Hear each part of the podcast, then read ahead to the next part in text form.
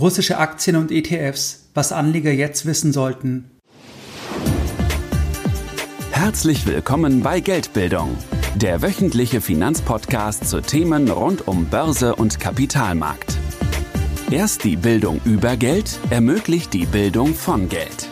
Es begrüßt dich der Moderator Stefan Obersteller. Herzlich willkommen bei Geldbildung. Schön, dass du dabei bist. Jeden Sonntag da erhalten weit über 10.000 clevere Privatanleger meinen sonntäglichen Geldbildung-Newsletter und das Ganze schon seit vielen Jahren, seit 2014. Das heißt, Geldbildung geht jetzt bereits ins achte Jahr. Bei diesem sonntäglichen Format, da sprechen wir über ganz verschiedene Themen. Das heißt, es kann sein, dass wir uns antizyklische Investmentchancen ansehen, wenn ich solche Chancen sehe, oder wir sprechen über Entscheidungen von Großanlegern, oder wir schauen uns an, was ist wichtig für dich als Privatanleger beim Thema der Edelmetalle. Wenn dich solche Themen interessieren, wenn du jeden Sonntag noch mehr Geldbildung direkt in dein E-Mail-Postfach erhalten möchtest und wenn du jetzt bei diesem Format noch nicht dabei bist, dann schließe dich uns gerne an. Du kannst dich ganz einfach anschließen und zwar indem du auf geldbildung.de gehst und dich dann direkt auf der Startseite mit deiner E-Mail-Adresse für das sonntägliche Format von Geldbildung einträgst. In der heutigen Podcast-Folge, da möchte ich mit dir über ein aktuelles Thema sprechen und zwar über russische Aktien und ETFs und was jetzt in diesem Marktumfeld, was jetzt als Privatanleger wichtig ist, was man dazu jetzt einfach wissen sollte. Bei allem menschlichen Leid, da geht es jetzt in dieser Folge um eine Betrachtung aus der Perspektive des Anlegers. Die Folge wird am 11.3. aufgezeichnet und am 12.3. veröffentlicht. Was passiert mit deinem ETF auf den MSCI Emerging Markets mit dem Anteil der russischen Aktien. Was passiert, wenn du Gazprom, Rosneft oder eine andere russische Aktie im Portfolio hältst? Was passiert mit einem ETF auf den MSCI Russia? Was passiert mit einem aktiven Fonds mit Schwerpunkt auf russische Aktien? Ist der russische Aktienmarkt komplett tot oder gibt es bereits Investoren, die sagen, dass sie jetzt wieder in russische Assets investieren? Über genau diese Fragestellungen, da sprechen wir heute in dieser Podcast-Folge. Seit dem 25.02. da ist die Moskauer Börse bis auf weiteres geschlossen. Es ist bisher nicht klar, wann der Handel wieder aufgenommen wird. Die meisten deutschen Anleger, die halten bei praktisch allen Russland-Aktien, wie beispielsweise bei Gazprom, keine Stammaktien in Moskau, sondern Hinterlegungsscheine. Beispielsweise Gazprom ADR. Gazprom, das ist generell eine populäre Aktie bei deutschen Privatanlegern gewesen, weil dort einfach auch die Dividendenrendite sehr, sehr attraktiv gewesen ist. Grundsätzlich muss man immer sagen, wenn zum Beispiel Kennzahlen sehr, sehr attraktiv aussehen, dann hat es oft auch einen Grund, beispielsweise jetzt bei russischen Aktien, dass dort einfach die Risiken dann auch immer schon höher gewesen sind und deswegen die Dividendenrenditen auch höher sein müssen, aber das auch dann das höhere Risiko einfach reflektiert. Bei der Aktie ist es so, bei dem Wertpapier, dass also die Gazprom ADR das Recht auf zwei Stammaktien der Gesellschaft verbrieft. Der Handel russischer Aktien bzw. von diesen Hinterlegungsscheinen, der wurde jetzt im Rahmen von Sanktionen in London und auch an anderen Börsen ausgesetzt. Die Londoner Börse hat zur Begründung der Aussetzung Folgendes geschrieben, Zitat Anfang. Recent sanctions in connection with events in Ukraine in light of market conditions and in order to maintain orderly markets The exchange will continue to keep the situation under review. Zitat Ende. Im Falle der Hinterlegungsscheine ist unklar, ob und wann wieder ein Handel erfolgt. Niemand kann zum jetzigen Zeitpunkt hierzu eine verlässliche Aussage treffen. Solltest du noch Aktien haben im Portfolio von russischen Unternehmen, wie beispielsweise Gazprom, dann kannst du derzeit nichts machen. Das heißt, du kannst die Titel nicht handeln, sondern du musst einfach abwarten. Der Wert muss nicht zwingend null werden, der Wert ist derzeit einfach unbekannt, weil eben der Handel ausgesetzt ist. Insgesamt hat die Londoner Börse im Zuge verhängter Sanktionen über 50 russische Aktien bzw. Aktien mit Verbindung nach Russland vom Handel suspendiert. Es wurden nach Angaben der Londoner Börse alle russische Aktien vom Handel ausgesetzt, die in Form von Hinterlegungsscheinen in London gelistet wurden. Neben klassischen ADRs, neben klassischen Hinterlegungsscheinen gibt es aber noch in London notierte PLCs mit Geschäftsaktivitäten in Russland. Hier war es so, dass hier ein Streit entbrannt ist, beziehungsweise eine Diskussion entbrannt ist, ab wann eine Firma eigentlich eine russische Firma ist und ab wann dann diese Firma auch sanktioniert werden sollte. Hier gibt es beispielsweise eine Firma, und zwar Polymetal, das ist eine Minengesellschaft und diese Minengesellschaft, die ist auch sehr, sehr stark in Russland tätig operativ. Diese Gesellschaft ist auch in Russland gelistet. Hier ist der Handel aber ausgesetzt und die Gesellschaft notiert auch in London, aber nicht als ADR, sondern als PLC. Und jetzt ist die Frage, ist das jetzt eine russische Gesellschaft, die ebenfalls vom Handel ausgesetzt werden sollte, wie beispielsweise eine Gazprom ADR, oder ist es jetzt eine UK-based Firma, die jetzt nicht hiervon betroffen sein sollte? Die Londoner Börse hat bisher jetzt Stand heute, wo ich die Podcast-Folge für dich aufnehme, hier den Handel von dieser Gesellschaft nicht ausgesetzt. An deutschen Börsen war der Handel allerdings bereits schon ausgesetzt seit einigen Tagen und dementsprechend kann man diese Aktie jetzt nur kaufen oder verkaufen, wenn der eigene Broker einem einen Zugang zum Londoner Börsenplatz anbietet. Es gibt auch noch andere Konstellationen, beispielsweise gibt es einen Stahlkonzern, einen Bergbaukonzern, und zwar EFRATS mit Aktivitäten in vielen Ländern, also nicht nur in Russland. Aus Russland kommt der Umsatz, es sind so circa ein Drittel. Und hier ist es so, dass hier die Londoner Börse gesagt hat, im ersten Schritt, das ist ein UK-based Asset. Das heißt, wir stoppen hier den Handel nicht, so wie wir den Handel gestoppt haben bei den ganzen anderen Gesellschaften, sondern wir betrachten die Firma anders. Dann kam ein neuer Aspekt ins Spiel, jetzt gegen Ende der Woche, und zwar, dass man die Eigentümerstruktur in den Fokus genommen hat, weil hier sind einige Oligarchen nennenswert beteiligt und der größte Eigentümer, das ist der Oligarch Roman Abramowitsch. Und Abramowitsch, der ist jetzt auf eine Sanktionsliste geraten und im Zuge der Sanktionsliste ist es jetzt so, dass man sagt, dass jetzt Efrat ist jetzt hier ein assoziiertes Unternehmen von Abramowitsch, obwohl er ja kein Mehrheitsgesellschafter ist. Das heißt, er alleine kontrolliert das Unternehmen nicht. Aber man hat dann gesagt, Moment, jetzt müssen wir drauf schauen, weil jetzt ist hier einer der großen Aktionäre, der wird jetzt sanktioniert und möglicherweise ist es jetzt so, dass eben Abramowitsch hier diese Gesellschaft verwendet hat für eigene Zielsetzungen oder auch zum Beispiel, dass jetzt möglicherweise diese Gesellschaft auch nach Russland Stahl geliefert hat und damit auch hier das unterstützt und deswegen muss man jetzt hier drauf schauen. Jetzt wird erstmal hier der Handel suspendiert und das Ganze wird geprüft und hier ist jetzt alles möglich. Das heißt, es kann sein, dass der Handel wieder aufgenommen wird. Es kann aber auch sein, dass am Ende dann die Firma gedelistet wird. Es könnte auch sein, dass zum Beispiel Assets in Russland dann verstaatlicht werden. Also hier ist im Prinzip alles möglich. Aber du siehst hier diese Differenzierung, was ist eigentlich eine russische Firma, was fällt dann eigentlich unter die Sanktionen, das ist auch gar nicht so einfach jetzt in dieser Gemengelage das Ganze zu treffen, weil man natürlich auch dann Entscheidungen trifft, die Auswirkungen auf andere haben. Beispielsweise, wenn jetzt ein britischer Pensionär bei diesem Konzern investiert war, dann kann er jetzt nicht mehr handeln. Er kann nicht mehr handeln, weil jetzt einer der Aktionäre, der über 20 Prozent hat, weil der jetzt auf einer Sanktionsliste ist, man die Assets von dem einfriert, aber jetzt erstmal sagt man, man stoppt auch den Handel. Also das hat natürlich gewisse, gewisse Auswirkungen. Auch Polymetal könnte durch den Russlandbezug noch vom Handel ausgesetzt werden. Das heißt, auch hier ist noch alles möglich. Das sind am Ende auch dann gewisse politische Entscheidungen, sage ich mal, inwieweit man hier welche Sanktionen dann gegen wen auch trifft. Wie sieht es jetzt mit ETFs aus? Ein ETF bildet einen Index ab, der einen Korb an Wertpapieren beinhaltet, beispielsweise Aktien oder Anleihen. Wenn die Wertpapiere im ETF nicht gehandelt werden, dann könnte der ETF grundsätzlich erstmal trotzdem gehandelt werden. Die Marktteilnehmer müssten sich dann einfach eine Meinung über den Wert der Summe der nicht handelbaren, der nicht liquiden Wertpapiere bilden und ihre Meinung dann auf der oberen Ebene, also auf der Ebene des ETFs durch Angebot und Nachfrage einfach zum Ausdruck bringen. Das heißt, grundsätzlich wäre das möglich. Wenn du beispielsweise nach deutscher Zeit um 9 Uhr in der Früh einen ETF auf den S&P 500 kaufst, dann kriegst du einen Preis, obwohl die Wertpapiere im Index zur gleichen Zeit nicht am Heimatmarkt gehandelt werden, weil ja der Heimatmarkt zu diesem Zeitpunkt geschlossen ist.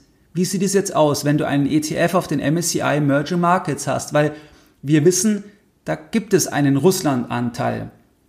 Und jetzt ist es ja so, dass der Anteil nicht handelbar ist momentan. Seien es jetzt die Themen der, der Stammaktien in Moskau ähm, oder auch beispielsweise der, der ganzen ADR-Themen. MSCI als Indexanbieter hat sich am 28.02. mit zahlreichen Asset-Managern, Brokern und Börsen beraten und es gab die eindeutige Auffassung, dass russische Aktien nicht mehr als investierbar angesehen werden und dass russische Aktien aus dem MSCI Emerging Markets rausgenommen werden sollten. Russische Aktien wurden nun mit dem Schlusskurs zum 9.3. aus dem MSCI Emerging Markets rausgenommen. Per 10.3. da befinden sich also keine russischen Aktien mehr im MSCI Emerging Markets. Wie konnte der Indexanbieter, wie konnte der jetzt russische Aktien rausnehmen, beziehungsweise wie kommen diese, diese Aktien jetzt raus aus dem ETF, weil am Ende gibt es ja momentan keinen Handel. Also zu welchem Preis hat man die dann rausgenommen? Man hat die zu einem Preis von null rausgenommen. Das heißt, die russischen Wertpapiere in Dollar zu null rausgenommen, die russischen Wertpapiere in Rubel zu null rausgenommen und man hat dort geschrieben, dass der Preis die Situation reflektiert, dass die Aktien als nicht investierbar angesehen werden.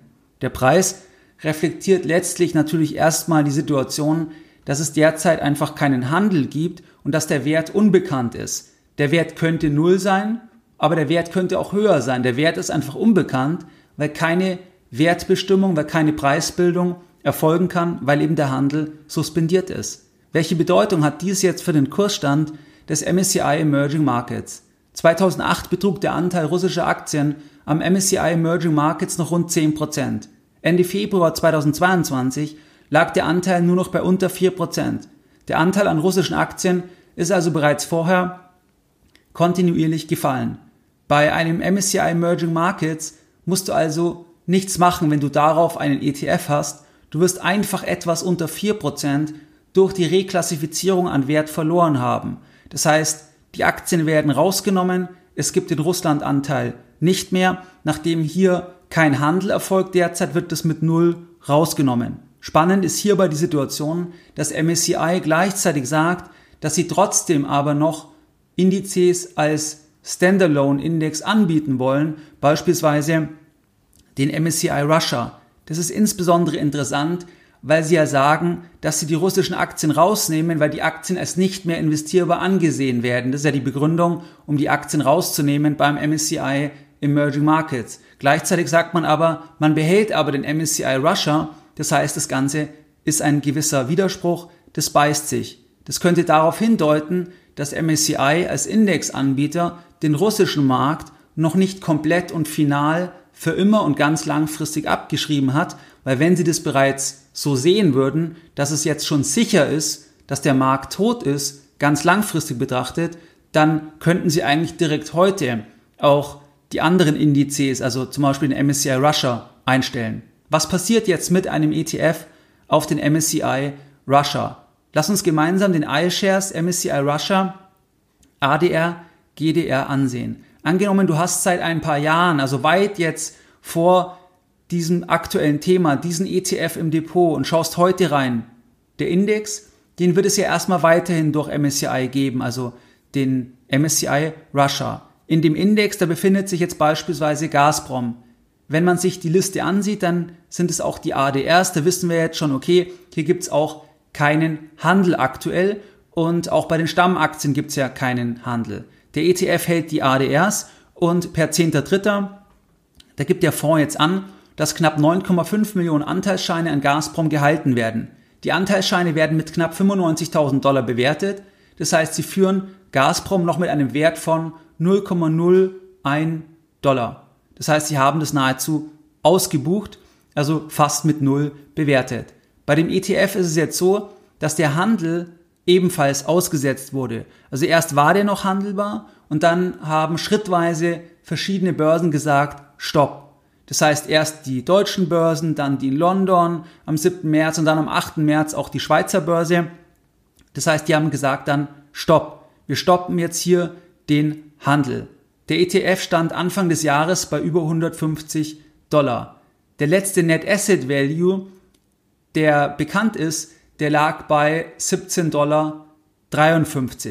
Das heißt, etwa ein Zehntel von dem Wert von dem Preis gegenüber Anfang des Jahres. Interessant ist jetzt, dass die verschiedenen Börsen jetzt zu einem unterschiedlichen Zeitpunkt gesagt haben, stopp, wir können nicht mehr handeln. Das heißt, du hättest zum Beispiel am 5. März noch über London verkaufen können. Du hättest am 7. März noch über die Schweizer Börse verkaufen können. Und das Interessante ist, dass wenn man sich dort dann den Preis anschaut, den Kurs anschaut, dass dort dann zum Beispiel bei der Schweizer Börse zuletzt, dass es dort ein Premium gab. Das heißt, dass der Kurs, der notierte oberhalb von dem Net Asset Value.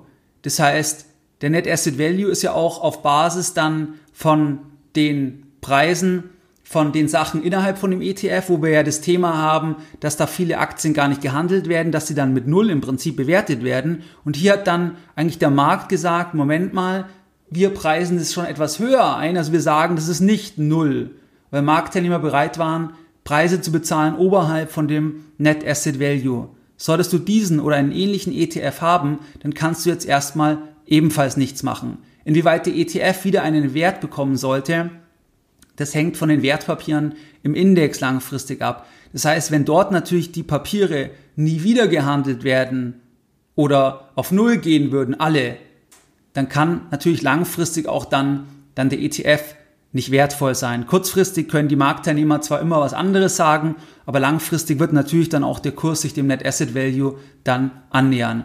Was passiert jetzt mit aktiven Fonds? Gemäß Fitch Ratings haben zehn Russland fokussierte Fonds mit Assets im Wert von über 4 Milliarden Euro per 28.02. die Rücknahme der Anteile ausgesetzt. Fitch geht davon aus, dass noch mehr Russlandfonds die Rücknahme der Anteile aussetzen werden, nachdem sie nicht in der Lage sind, die Wertpapiere zu handeln und dementsprechend zu liquidieren, wenn viele Anleger ihre Anteile zurückgeben. Das heißt, hier gibt es einen zentralen Unterschied bei offenen Investmentfonds im Vergleich zu ETFs. Das heißt, dass hier die Situation so ist, dass am Ende ein klassischer aktiver Fonds, der jetzt zum Beispiel einfach in Russland aktiv war und dass es jetzt hier so ist, wenn jetzt Anleger die Anteile an den Fonds zurückgeben, dann wollen sie ja das Geld. Aber der Fonds hat jetzt das Problem, dass das, was im Fonds drin ist, da kommt er ja selber nicht mehr raus. Das heißt, hier gibt es ja keinen Handel. Also gibt es ein Problem. Das kann dann dazu führen, dass dann die Rücknahme gestoppt wird. Vergleichbar vom Mechanismus hatten wir das auch schon bei Immobilienfonds, das heißt bei offenen Immobilienfonds, dass es da auch schon eine Marktphase gab, wo die Anbieter gesagt haben, stopp, wir können jetzt hier nicht mehr die Anteile zurücknehmen, weil wir das Geld gar nicht haben, weil das Geld steckt in den Immobilien. Und wenn ihr jetzt plötzlich alle das Geld wollt, dann können wir so schnell das Geld aus den Immobilien gar nicht rausbekommen, sprich die Immobilien verkaufen, um dann euch zu bedienen. Jetzt in diesem Fall ist es so, dass es eben diesen Börsenstopp gibt und dadurch selber der Fonds dann das Ganze nicht liquidieren kann. Wenn Russland jetzt im Konsens der Marktteilnehmer als nicht investierbar gilt, beziehungsweise wenn es ja auch sehr, sehr gute Gründe gibt, dass man sagt, nein, da will ich nicht investiert sein, auch langfristig will ich da nicht mehr investiert sein, dann ist es trotzdem immer spannend zu schauen, gibt es auch Marktteilnehmer, die es anders sehen, das heißt, die eine andere Sichtweise auf die Entwicklung haben, beziehungsweise die jetzt die Chancen suchen. Hier gibt es bei Bloomberg einige interessante Nachrichten, beispielsweise eine Nachricht vom 8. März, dass China überlegt, dass sie hier sich beteiligen beziehungsweise zukaufen bei russischen Energiegesellschaften beziehungsweise bei russischen Rohstoffgesellschaften wie beispielsweise Gazprom. Und da sagen sie, das ist aber in keiner Weise als Zeichen zu werten für die Unterstützung der Invasion in der Ukraine, sondern sie machen das einfach aus dem Aspekt heraus, dass sie einfach hier die Energiesicherheit selber sichern wollen und auch die Nahrungsmittelsicherheit. Das heißt, dass es dann strategische Zukäufe sind. Das heißt, das ist eine interessante Meldung. Hier steht aber auch, dass es hier die frühen Phasen der Diskussion sind. Das heißt, hier ist final noch nichts entschieden. Dann gab es auch bei Bloomberg eine Meldung, dass Investmentbanken, beispielsweise JP Morgan und Goldman, dass die auch schon anfangen, sich jetzt mal russischen Unternehmensanleihen anzunähern und hier auch Käufe zu tätigen, weil sie einfach das schon als Chance sehen, weil hier ist ja auch die Frage, wo stehen die? Also die werden ja im Prozent gehandelt und wie ist dann auch die Situation, das heißt, wie viel Verschuldung hat dann der Konzern in Dollar, wie stark ist auch das Geschäft außerhalb von Russlands in anderen Währungen. Das heißt, dass die hier auch sagen, für uns ist es kein Problem, aus moralischer Sicht, aus ethischer Sicht, was auch immer. Nein, sie sagen, jetzt schauen wir uns das Thema mal an. Oder sie übernehmen dann zum Beispiel auch Positionen von Kunden, die dann das zum Beispiel liquidieren wollen oder müssen. Und sie selber sagen aber, nein, da sehen wir Mehrwert, da glauben wir, da können wir am Ende einfach mehr bekommen noch an Wert bei der Anleihe im Vergleich zu dem, was wir jetzt bezahlen. Dann gab es auch bei BlackRock eine interessante Meldung, und zwar per 25.02. Das war ja auch nach der Invasion schon. Da hat BlackRock dann den Anteil an Polymetal, hatten wir ja vorher die Aktie, auf 10,08% knapp verdoppelt. Das Ganze haben sie dann wenige Tage später per 8.3. wieder leicht reduziert, aber unterm Strich haben sie die Position deutlich vergrößert. Und Polymetal wird aktuell ja noch gehandelt, kann jederzeit auch vom Handel ausgesetzt werden, aber es ist am Ende natürlich auch eine Gesellschaft, dass die jetzt die, die Assets natürlich in Russland hat, zu einem ganz, ganz, ganz großen Teil. Das heißt also, auch das ist spannend, dass hier verschiedene Anleger eine andere Sicht auf das Thema entwickeln, beziehungsweise hier beginnen, doch auch wieder erste Schritte in Richtung Assets aus Russland zu machen. Was waren jetzt die Lessons learned in der heutigen Podcast-Folge? In der heutigen Podcast-Folge, da haben wir uns über russische Aktien unterhalten und wir haben uns ja hier wirklich jetzt erstmal einfach konzentriert auf die Betrachtung aus der Perspektive des Anlegers, unabhängig von all dem menschlichen Leid. Wir haben uns das Thema angeschaut und zwar, dass natürlich die Moskauer Börse, dass sie seit dem 25.02. geschlossen ist. Wir haben uns das Thema angeschaut, dass die meisten Privatanleger, dass die eben in Hinterlegungsscheine investiert sind, Stichwort Gazprom ADR. Wir haben uns das Thema angeschaut, dass hier die Themen auch sanktioniert wurden von der Londoner Börse und von anderen Börsen. Das heißt, dass man hier auch nicht mehr, nicht mehr handeln kann. Dann haben wir Spezialthemen uns angeschaut. Das war Polymetal und Efrats. Ähm, dann haben wir uns ETFs angeschaut, dass die, dass die hier auch ausgesetzt wurden jetzt vom Handel, also MSCI Russia beim MSCI Emerging Markets, dass das Ganze rausfliegt, dass es ungefähr ein bisschen unter 4% ausmacht. Und wir haben uns auch angeschaut, dass hier erste Investoren schon mal in die Richtung wieder gehen. Bei Bonds sehen wir das und teilweise auch bei Equities von China und eben BlackRock hatte ich auch das Beispiel gemacht. Wie du es gewohnt bist, dann möchte ich die heutige Podcast-Folge wieder mit einem Zitat beenden und heute ein Zitat von John F. Kennedy. Die Menschheit muss dem Krieg ein Ende setzen oder der Krieg setzt der Menschheit ein Ende.